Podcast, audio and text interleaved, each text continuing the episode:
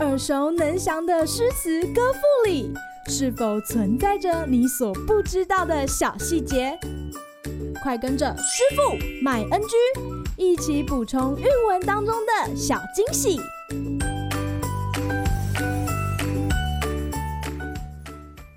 大家好，欢迎来到今天的师傅麦恩居。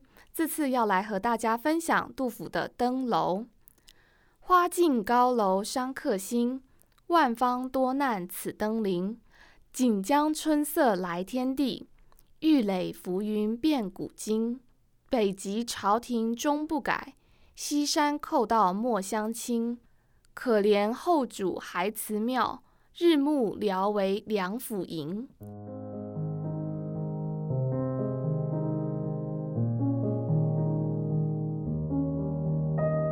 唐代宗广德二年，也就是西元七六四年，杜甫原本西家带眷准备离开蜀地，没想到原本被召回京城的好友严武。没错，就是那位资助杜甫盖浣花草堂的人。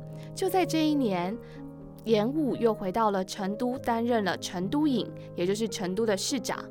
面对朋友的邀请，杜老爷全家再次回到成都居住一段日子。而这首诗就在当时所作的。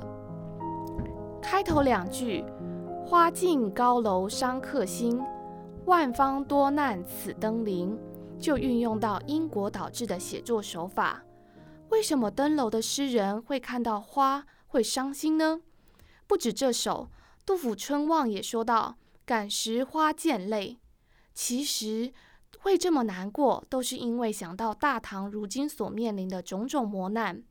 好不容易安史之乱平定了，不久前吐蕃却又攻陷长安，导致唐太宗出逃陕州。而后，吐蕃又继续占领西南部分地区。你说，看到这些人间惨况，胸怀家国大事的杜老爷能开心得起来吗？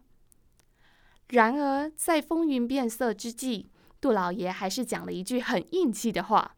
他说：“北极朝廷终不改，西山寇盗莫相侵。”为什么师傅觉得这句话很有 power 呢？那我们就要从“北极”这两个字来看啦。今日 NG 点，北极就是指北极星，古代认为这是最尊贵的星，在这里用来比喻唐朝朝廷的屹立不摇。至于西山寇盗，则是指吐蕃。杜老爷在这番言论背后的意思是说，吐蕃就算攻入长安，另立新君，但还是不能改天命。因为唐朝仍会像北极星一样屹立不摇的，如此强烈的期盼和对国家前景能够转危为安的强大信心，奔逃在外的唐代宗听到应该要好好振作起来了吧。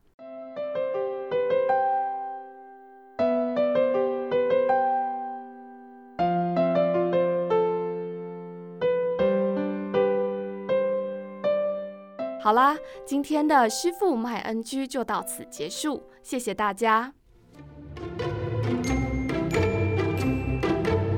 感谢收听今天的师傅麦恩居。